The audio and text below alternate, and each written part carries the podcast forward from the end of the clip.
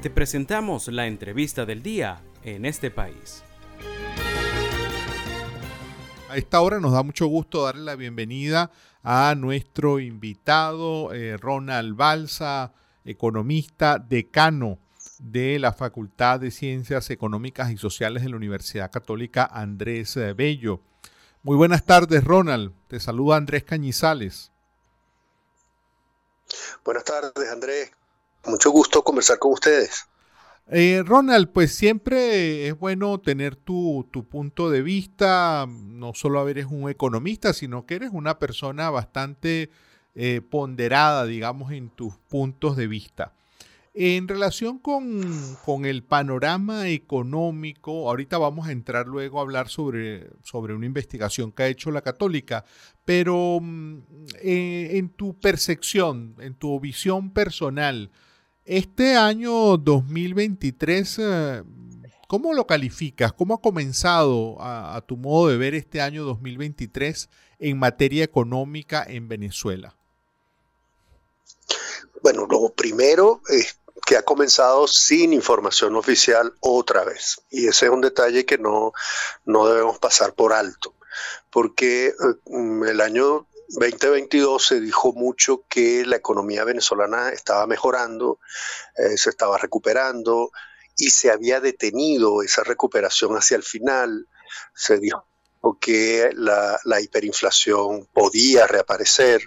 Es decir, en más de un contexto eh, se, se, daba opiniones sobre el desempeño de la economía venezolana, saltando ese elemento que para mí es clave para hablar de transparencia y de recuperación con detalle, que es el de las cifras que todas partes del mundo están disponibles para los economistas, para los periodistas, para los sindicatos, para las empresas, para la población en general. Em, lo que tenemos es una evidencia anecdótica que no debemos olvidar. Eh, ocurre con, un país que perdió de su población casi 6 millones de personas.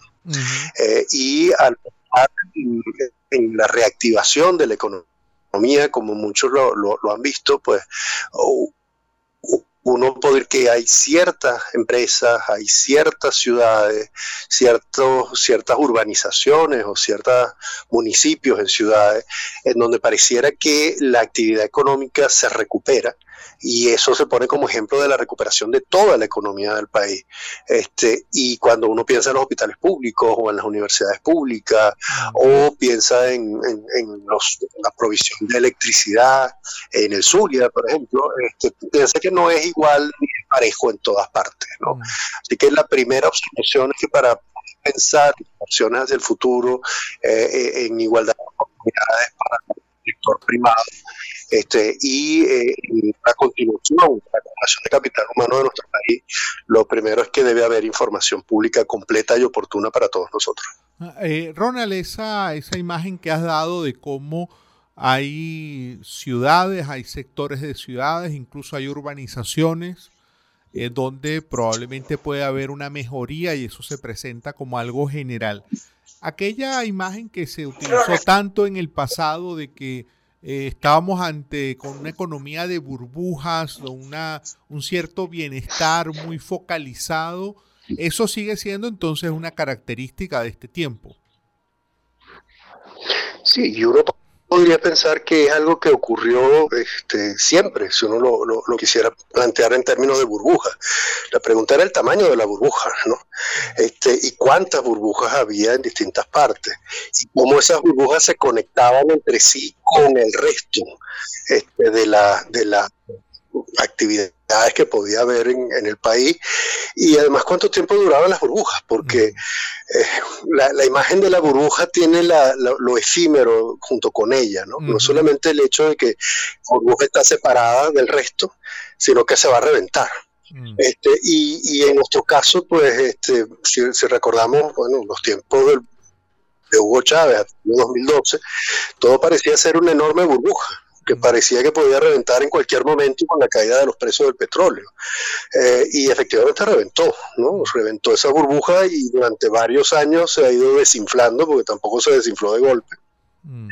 Y lo que nos han ido quedando son burbujitas que a veces son localizables, pero eh, que nos dan son evidencias anecdóticas, que nos dificultan mucho ver este, una, recuperación como algo sistemático. Mm. Y eso es muy llamativo cuando la, idea fundamental del gobierno de Hugo Chávez y, el de Nicolás Maduro después tenía que ver con la planificación de la economía, ¿no? O sea que nosotros no vemos una planificación este, conocida por todos nosotros, sino que se nos habla de, bodegones o de conciertos, o, sea, son esos elementos que, son más visibles desde la calle por la publicidad que, por el desarrollo de una actividad económica planificada. Mm.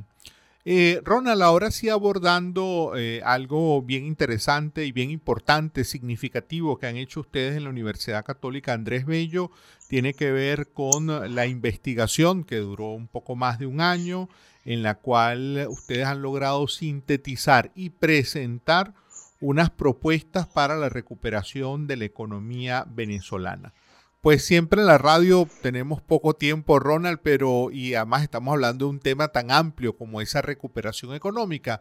Pero le podrías decir a nuestra audiencia que nos escuchan en tres estados del país, ¿cuáles son esos elementos, cuáles son esos ejes principales para pensar y planificar y planear y apostar a una recuperación económica necesaria por lo demás en Venezuela?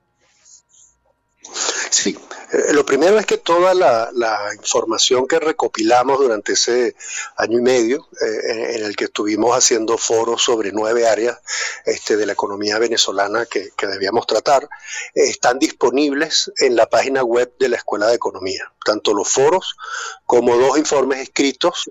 El último es un libro que se puede descargar de la página de Avediciones, es un libro eh, gratuito, en donde están los resúmenes de todos los aportes que se hicieron durante este tiempo. Nosotros trabajamos con nueve áreas, que son financiamiento, eh, petróleo y minas, eh, educación y salud, que muchas veces se ven como aspectos sociales, pero desde nuestro punto de vista, pues, dado que generan justamente capital humano y tienen un costo de producción, este, son, elementos económicos esenciales, tanto para la discusión sobre el aporte público y el privado, allí este, hay un espacio muy amplio de discusión. Están los sectores de manufactura y de agricultura, en los que teníamos que ver también este, no solamente cuál había sido el proceso de deterioro seguido hasta acá, sino las nuevas vinculaciones que dan las tecnologías hacia otros países este, y hacia otras empresas, que, son cosas en las que debemos pensar siempre, ¿no?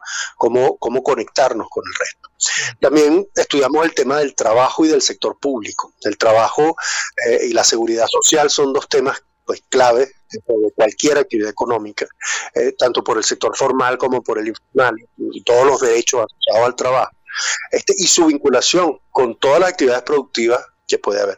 Y en el caso del sector público, pues no es solamente pensar en quién está en la presidencia de la República, sino qué es lo que puede o no puede hacer un presidente, qué es lo que debe hacer, este, y cómo la división de poderes nos permite justamente discutir la asignación de los recursos. De este trabajo en el que se puede leer toda esta información y se puede escuchar toda esta información eh, en la página web de la Escuela de Economía, resaltó cuatro puntos clave. Primero, la cooperación público-privada, que no requiere únicamente la, aprobación presidencial, por ejemplo, sino pensar en la vinculación entre hospitales y clínicas, entre colegios y liceos, entre em, universidades públicas y privadas, que son temas que han sido habituales en la historia de Venezuela, este, pero que a veces se plantea como que hay que escoger uno de los dos. Mm. El segundo punto es el del financiamiento hay que pensar que hay problemas para financiamiento, para, para hallar financiamiento de distintas actividades, este, y allí hay que discutir mucho sobre ¿no? cuál es el, papel de la banca, cuál es el papel de las bolsas de valores, cuál es el papel de la cooperación internacional, que en estos tiempos ha estado muy en entredicho. ¿no? Mm. El tercer punto es justamente tener información desarrollar información pública y privada. La, escuela, eh, eh, el, instituto ha llevado adelante eh, la ENCOVI, pero hay nuevas iniciativas como Psicodatos, por ejemplo, que se presentó hace poco. Hay una encuesta de empresas que hicimos en Guayana este, con el Centro de Estudios Regionales y, es un punto para nosotros también es clave. Y el último es la generación de conocimiento. O sea, nosotros este, tenemos que seguir estudiando problemas específicos y problemas generales, porque nuestro aislamiento no es solamente comercial. A veces eh, es que hay cosas que no sabemos que están pasando en el mundo y que no sabemos cómo compartir, que no sabemos qué pasa en Barquisimeto y no se conoce en otra parte del país. Entonces, generar conocimiento y difundirlo es clave para reactivar cualquier economía. Eh, Ronald, muchísimas gracias. Era eh, Ronald Balsa, economista, decano de la Facultad de Ciencias Económicas y Sociales de la Universidad Católica Andrés Bello.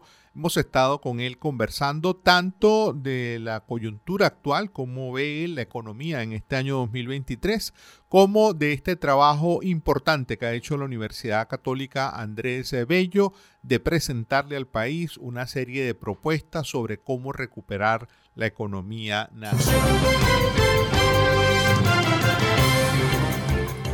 Esto fue la entrevista del día en este país. Para conocer más el programa, Síguenos en nuestras cuentas en redes sociales. Estamos en Twitter e Instagram como arroba en este país radio y visita nuestra página web www.enestepais.info.